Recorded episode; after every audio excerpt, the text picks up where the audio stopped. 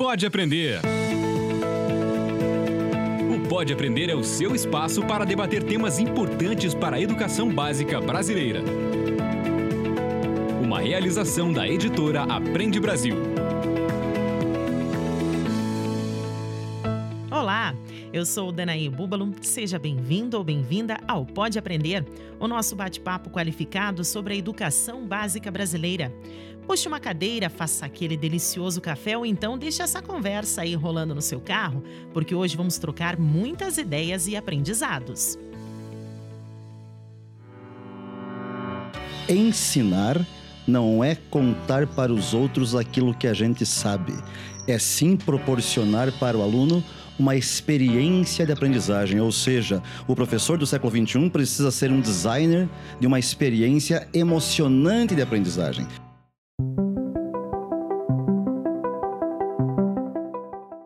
O tema da nossa conversa desse episódio não poderia ser mais contemporâneo. A grande pergunta que vamos discutir hoje é: estamos prontos para aprender e a ensinar de outras maneiras? Livro aberto. Na coluna Livro Aberto, conhecemos um pouco sobre os convidados que vão discutir o tema com a gente. Neste episódio, trouxemos dois grandes nomes da inovação na educação. Aqui no estúdio conosco, o professor José Mota Filho, engenheiro, gestor educacional, especialista em Principles of Technology, mestre em tecnologias emergentes em educação e consultor em metodologias ativas de ensino, inovação educacional e tecnologias educacionais. Seja muito bem-vindo, professor. Muito obrigado, uma honra estar com vocês aqui, com todos os professores, educadores, mantenedores de escola, coordenadores e principalmente com esse extraordinário mestre inspirador José Pacheco. Pois é, e direto lá de Brasília, o professor português José Pacheco, educador, pedagogo e pedagogista, mestre em ciências da educação e idealizador fundador da Escola da Ponte, colégio que rompeu com as metodologias tradicionais e há 40 anos realiza um projeto educativo sem provas, salas de aula, séries ou disciplinas. Seja muito bem-vindo também, professor Pacheco. Muito obrigado. A humanidade muda a cada geração. Novas tecnologias surgem com cada vez mais velocidade, recursos e ferramentas. Antes amplamente difundidos, hoje estão obsoletos. Diretamente relacionado ao desenvolvimento tecnológico e social está o desenvolvimento da educação. Ao longo das últimas décadas, o papel do professor se atualizou e aquele que antes era o detentor do conhecimento passou a ser o agente que auxilia o processo de aprendizagem do aluno. E ele se torna cada vez mais protagonista de seu aprendizado. Vamos então começar a aquecer a nossa conversa. Começando com você, professor Mota. Diante de toda essa sua experiência trabalhando com metodologias ativas e com a inovação na educação, o senhor acredita que temos uma geração mais preparada para ser protagonista do aprendizado? Certamente temos, mas isso não acontece num piscar de olhos, né? Ah, analisar por mim mesmo na minha prática pedagógica, é, no meu vigésimo primeiro ano como professor de física para o ensino médio e cálculo para engenharia, eu só tive essa virada de chave de mudar, de promover inovação nas minhas aulas, porque eu percebi que o professor Mota não era mais o mesmo.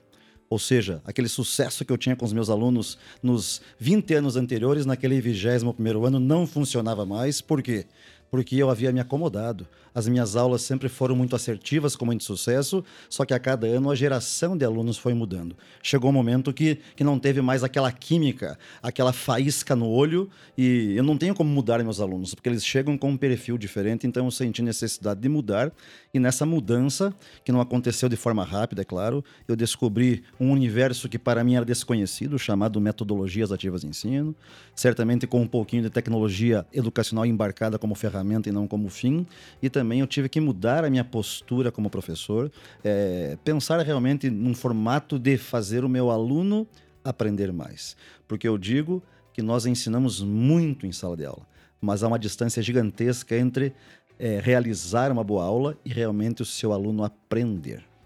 Bom, professor Pacheco, com o sucesso né, da metodologia da Escola da Ponte, a gente pode afirmar que é um ensino com menos barreiras e com mais liberdade para os alunos e para os estudantes, é um caminho a ser tomado por cada vez mais escolas aí num futuro próximo? Tem havido alguma inspiração para outros educadores que têm feito, cada qual a seu modo, e em muitos lugares do mundo, eh, projetos eh, que são um pouco a réplica da Escola da Ponte. Mas eu não recomendo que façam réplicas, porque a inovação é algo inédito. A verdade é que a Escola da Ponte, há 44 anos, mostrou, demonstrou, a possibilidade de todos aprenderem, ou seja, independentemente de não ter aula, não ter turma, que isso é, não é relevante, eh, essa escola da rede pública de Portugal eh, criou um tipo de trabalho, de organização, eh, em que considera a pessoa do aluno como sujeito de aprendizagem e com essa mudança, que nessa época foi mais fruto de intuição e amor pela criança do que propriamente com base científica que hoje tem, conseguiu garantir a todos o direito à educação. Eu penso que o mais importante é exatamente esta, esta, esta, esta resultante, porque a escola que hoje temos por aí, ela não garante o direito à educação. A maioria dos alunos não aprende. Basta olhar para o Índice de Desenvolvimento da Educação Básica, basta olhar para os índices de proficiência matemática, por exemplo, basta olhar para efeitos colaterais que esse modelo educacional provoca, não é? Neurose infantil, suicídio, enfim. Não vou entrar por aí porque não quero impressionar ninguém. Mas a Ponte foi a primeira escola no mundo a fazer a transição do paradigma da instrução para o paradigma da aprendizagem. E fê-lo criando uma escola de excelência académica com inclusão social. Essa mudança foi extremamente complexa, como devem imaginar, porque ela requereu uma reelaboração cultural, uma reelaboração da cultura profissional violenta. E eu que o diga, porque eu dava aula, eu durante uma dúzia de anos dei aula e ficava pensando porque é que eu dou aula tão bem dada. Os inspectores mandavam os estagiários ver as minhas aulas, eu era muito vaidoso. Porque é que eu dou aula tão bem dada e há alunos que não aprendem? Então, quando cheguei à escola da Ponte, encontrei outras pessoas que faziam a mesma pergunta. Eu percebi, dando aula, eles não aprendem, eles não aprendem porque eu dou aula, pronto. E a partir daí é uma história muito longa que não ouso contar. Pega a caneta. Agora que já sabemos que estamos em uma ótima companhia para falar sobre o tema, pegue a caneta que é hora de se aprofundar no assunto. De acordo com a pirâmide de aprendizagem do NTL Institute, apenas 15% do conhecimento é retido por meio de aulas teóricas e leitura. Essa porcentagem sobe para 75% quando os estudantes aprendem colocando efetivamente a mão na massa, como na base da cultura maker.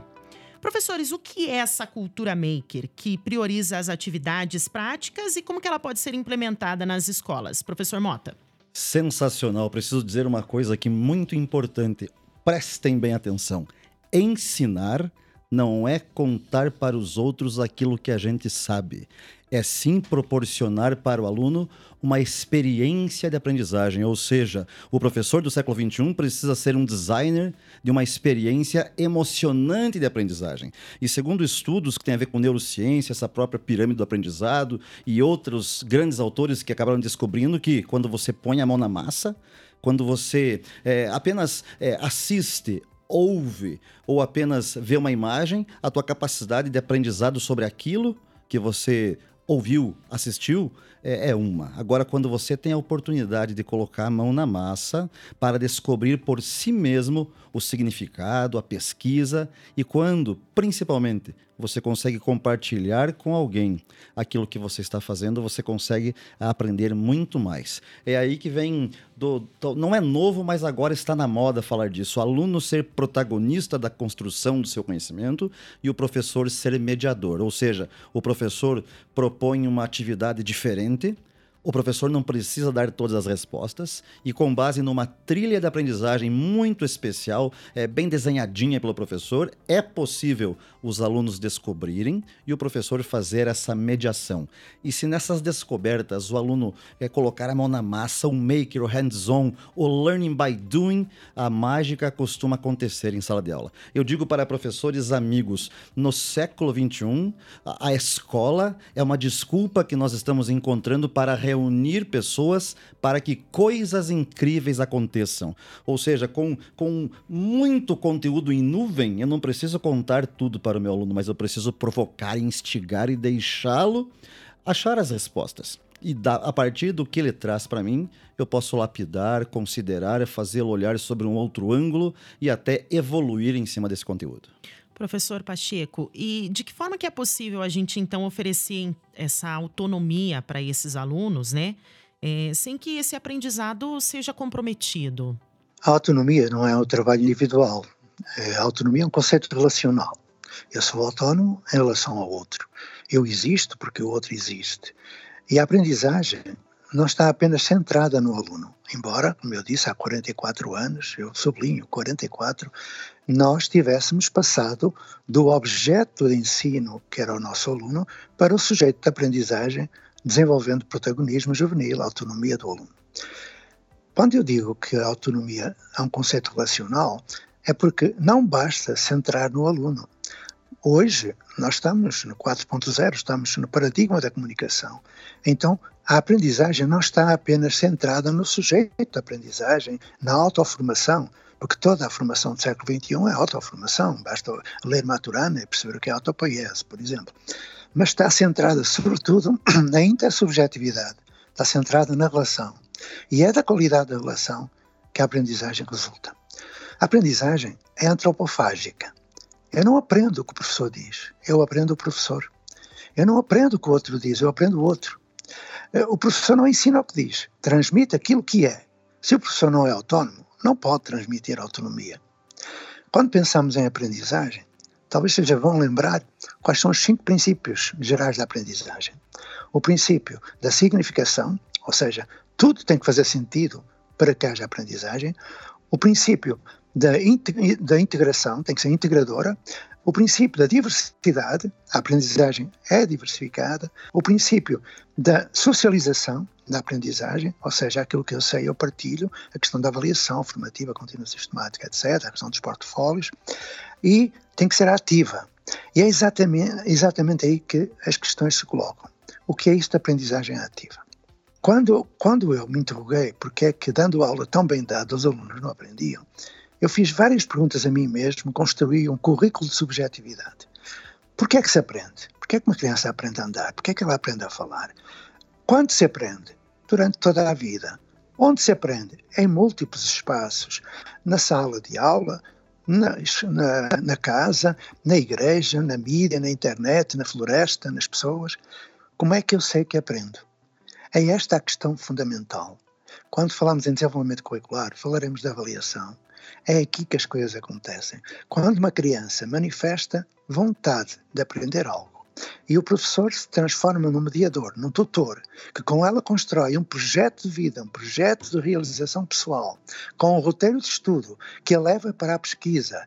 Quando o professor, na pessoa do mediador, ensina como selecionar informação, analisar, criticar, comparar informações, avaliar informação, sintetizar informação e comunicar, o que está a fazer?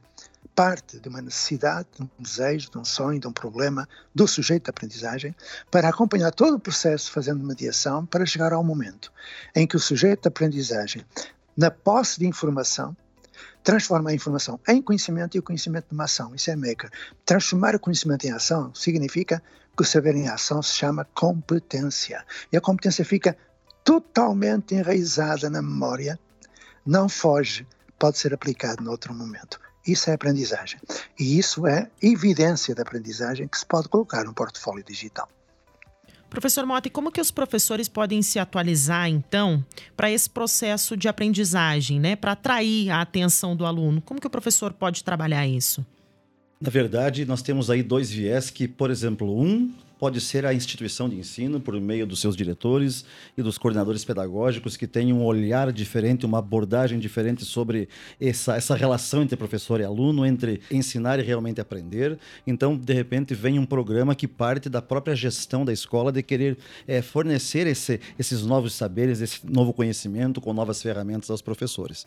Mas eu não me pego só nisso. Eu acho que o mais importante é o professor perceber que ele pode é, modificar o formato da entrega do seu conteúdo, da sua aula, a maneira como se comunica com os alunos. Hoje, por exemplo, estamos com as escolas fechadas e vários professores com dificuldade de fazer é, momentos síncronos ou assíncronos com seus alunos. E em pleno século XXI, nós já deveríamos ter aí uma, uma transformação digital, já deveríamos ter alguns passos largos dados da transformação do analógico para o digital, ou seja, é possível, em pleno século XXI, 2020, um professor fazer uma atividade remota, muito com boas intenções, coletar dados, interagir com os alunos, fazer o just-in-time teaching em momento síncrono ou assíncrono, utilizar, de repente, algumas metodologias ativas de ensino para que tenha uma construção colaborativa de um conhecimento, em cima de dados, o professor poder interagir, construir uma trilha da adaptativa para os alunos, ou seja, é possível, tendo dados, quem tem dados tem informação para que possa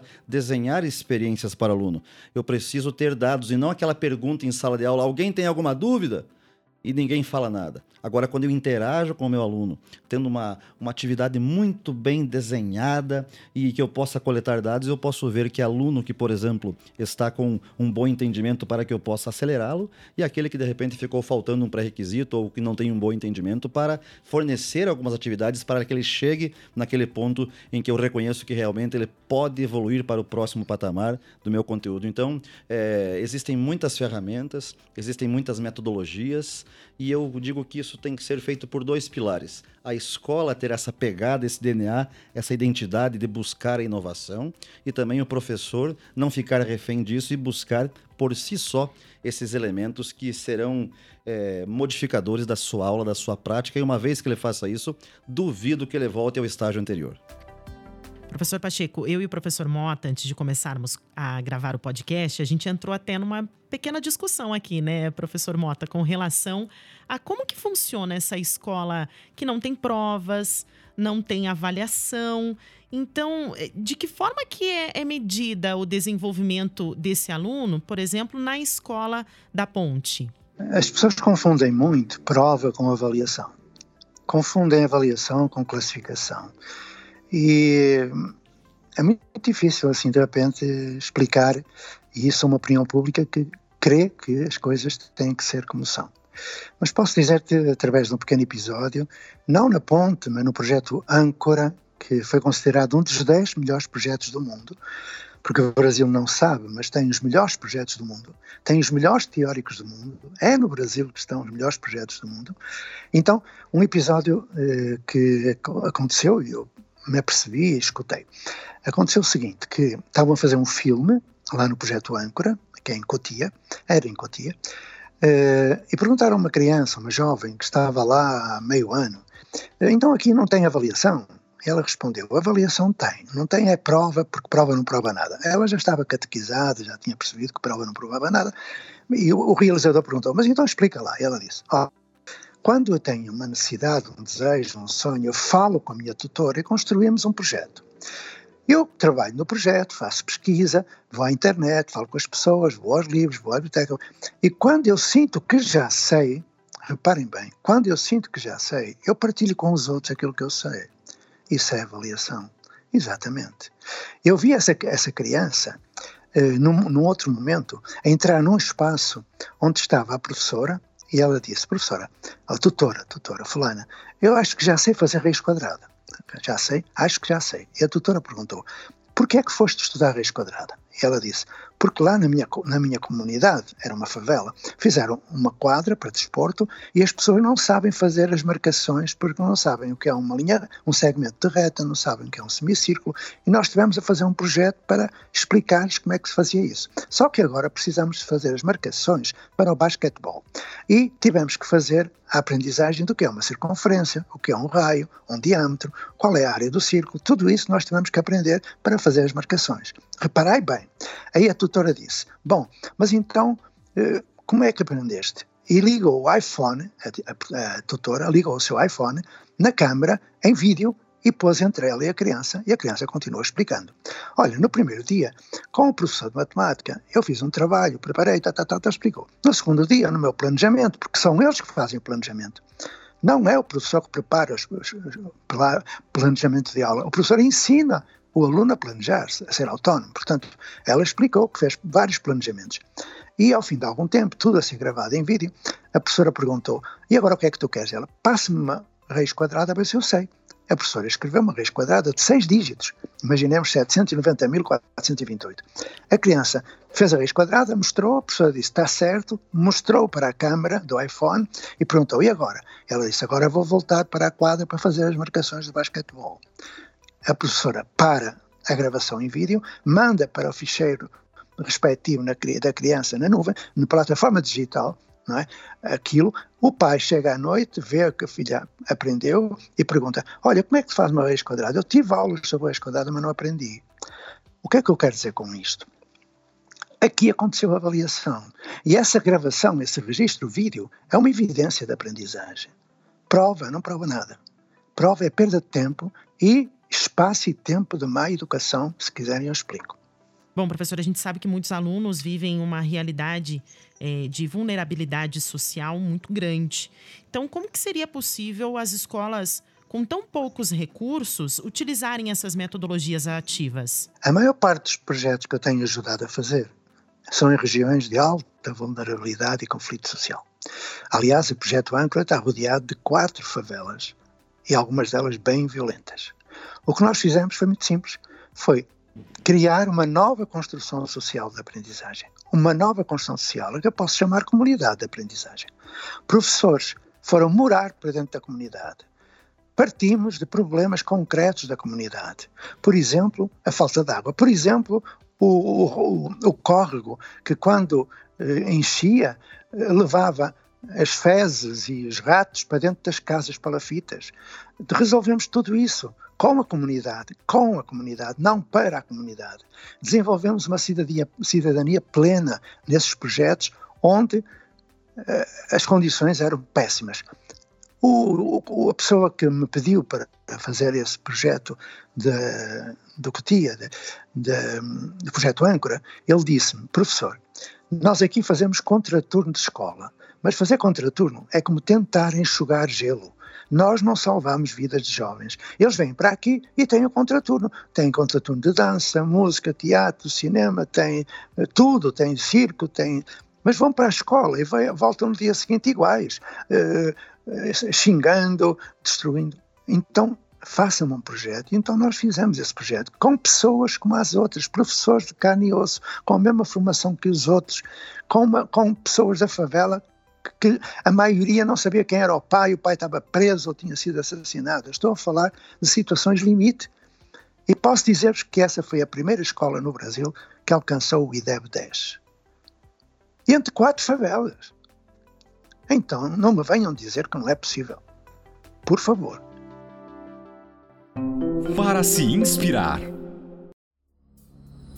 Mesmo diante de dificuldades presentes nas milhares de escolas brasileiras, muitos professores e gestores têm trabalhado diferentes formas de aprender com os seus alunos. Vamos ouvir um exemplo do município de Lauro Miller, aqui em Santa Catarina. Meu nome é Kelvin Pacheco Braz, sou professor de História na Rede Municipal de Lauro Miller para os alunos de sexto a nono ano. Para aplicar métodos diferentes de aprendizagem com os alunos, lanço no início de cada semestre um projeto de jornal interativo onde eles recebem um tema específico de algum conteúdo que estudaremos ao longo desses meses. São temas que às vezes passariam rápido no conteúdo, como por exemplo, o conteúdo é regime militar e o tema são as músicas de protesto. Cada grupo ou de forma individual sorteiam esse tema e tem até o final do semestre para organizar a apresentação, ou em forma de jornal impresso ou filmado, ou apresentado em sala de aula no final do semestre de acordo com seus recursos. Dessa forma, aprendi pequenos temas que por vezes seriam explicados em alguns minutos em sala de aula. Quando está acabando o segundo e o quarto bimestre, onde os conteúdos já terminaram, reservo de duas a quatro aulas para que apresentem seus projetos aos colegas. É uma metodologia diferenciada para o aprendizado, sem tomar tanto tempo do ensino tradicional que acaba tendo pouco tempo para ser cumprido. Professor Mota, e é, pelo que a gente percebe, uma metodologia que atrai muito mais a atenção do aluno, né? Com certeza. Podemos ver aí nessa fala do professor elementos de aprendizagem baseada em projetos, uma, uma efervescência colaborativa, ou seja, ele começa a criar comunidades de aprendizagem em prol dessa entrega que precisa ser feita, dessa, dessa entrega material em relação ao jornal. E também há elementos aí do Flip the Learning, o Flip the Classroom, porque seu professor está pedindo para eles explorarem conteúdos de forma prévia e elaborar conceitos e ideias sobre isso. Depois, facilmente, o professor poderá resgatar esses elementos em sala de aula. Múltipla escolha. No quadro Múltipla Escolha, nós saímos do debate e vamos para a prática. Professor Pacheco, eu gostaria que o senhor listasse para a gente algumas sugestões de formas diferentes, então, de aprender e de ensinar. Pode haver ensino sem haver aprendizagem. E pode haver aprendizagem sem haver ensino. Na primeira hipótese, estamos a partir de um sistema de ensinagem. Na segunda, numa prática de aprendizagem. Vamos lá então a um episódio que eu penso que representa aquilo que eu pretendo dizer. Uma criança de 9 anos eh, perguntou à professora se eh, era verdade o que estava numa revista que dizia que o ser humano corria risco de desaparecer na superfície da Terra, no planeta Terra, porque o buraco do ozono aumentava, porque, enfim. E a professora, é, e ela perguntou: Mas é também verdade que os Estados Unidos estão à procura de um planeta eh, para que o ser humano possa ir viver quando não for possível viver na Terra? A professora: Sim. E ela então, com a professora, produziu um projeto, reparei bem, a partir de uma necessidade, de um desejo. Não é a partir da iniciativa do professor, é a partir da iniciativa do aluno, é ativa. A aprendizagem é ativa, é significativa, o aluno sabe porque é que vai aprender. Então fizeram um projeto. Aconteceu que, nesse curso do projeto, até aos 13 anos de idade, ela tinha 9, passado 4 anos, essa aluna foi convidada pela NASA, foi para Washington, com um projeto que requeria a aprendizagem de todos os conteúdos de ensino fundamental, médio e superior, na área da química, da física e outras coisas que tais, com 13 anos.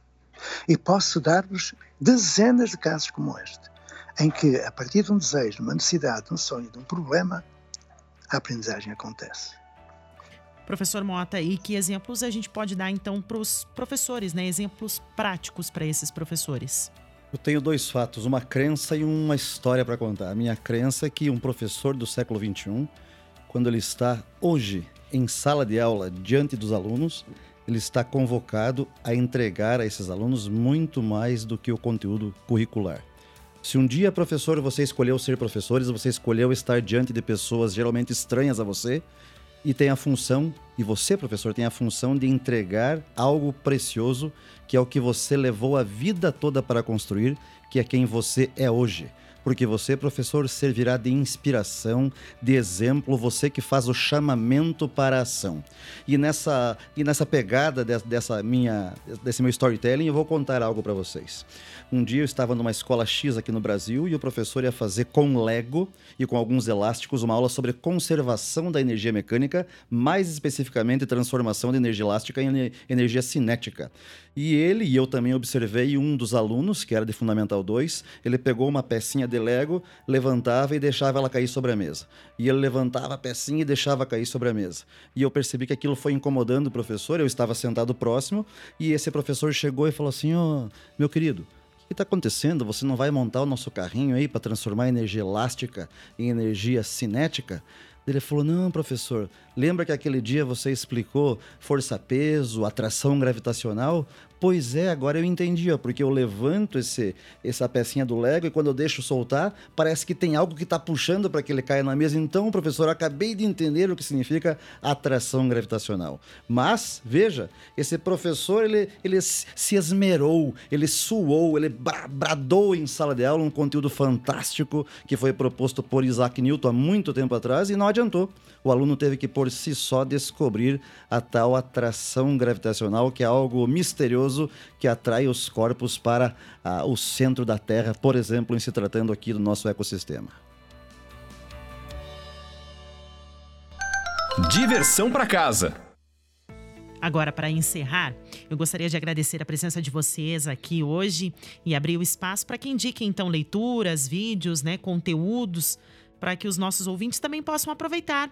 É, nos contem também como podemos acompanhar o seu trabalho, professor Mota, e além também aqui do nosso podcast, lógico. Com certeza, eu também tenho um podcast chamado MotaCast. Se vocês acessarem aí as plataformas digitais de podcast, tem lá MotaCast. E eu também sugiro que vocês acompanhem o professor Mota no LinkedIn, no arroba prof.mota no Instagram e também no Facebook. E uma dica extraordinária de livro que eu dou aqui, na verdade, darei dois. Um chama-se Escolas Criativas, do Mr. Ken Robinson, e outro chama-se é, como Aprender em Meio ao Caos, do Nassim Taleb, que é um livro que fala sobre antifragilidade. É extraordinário e provoca, assim, muitas questões para a mudança de mentalidade. Professor Pacheco, alguma indicação? Não, não propriamente, mas eu penso que os professores deverão aproveitar a oportunidade desta crise, não é, do corona, para perceber que com escolas fechadas se pode aprender. Escolas não são prédios, escolas são pessoas que aprendem umas com as outras e que percebam que tudo o que se possa fazer, quer no campo do ensino, quer da aprendizagem, tem que contribuir para a humanização do ato de aprender. Deixaria uma sugestão, eh, embora muito pretensiosa. Todos os dias eu escrevo uma cartinha, todos os dias, e publico num site chamado Ecohabitare. Tem um H no meio, no Ecohabitare. Se quiserem ir ao site, podem ver tenho muitos livros publicados, tenho perto de meia centena de livros no Brasil, uh, e se quiserem ler algum dos meus livros, uh, eu poderei, uh, talvez através do meu e-mail, que eu vou deixar aqui, dizem-me que é um suicídio deixar o e-mail, mas eu deixo, e poderei tentar fazer chegar esses livrinhos às pessoas. Uh, gostei da sugestão do Ken Robinson, que eu conheço pessoalmente, e é um excelente crítico da escola uh, da modernidade. Então, Uh, o meu e-mail é jpacheco, ponto, tem um pontinho, jpacheco, ponto, 1951, arroba gmail.com. Perfeito. Muito obrigada pela disponibilidade e a participação de vocês hoje, professores. É, você que nos escuta, obrigada por ter nos acompanhado até aqui. E você pode enviar os seus comentários e também sugestões pelo e-mail podeaprender@gmail.com.br e nos acompanhar nas redes sociais. Até a próxima. Produção e edição de Central Press Brasil. Este podcast é uma iniciativa da editora Aprende Brasil. Um futuro melhor por meio da educação.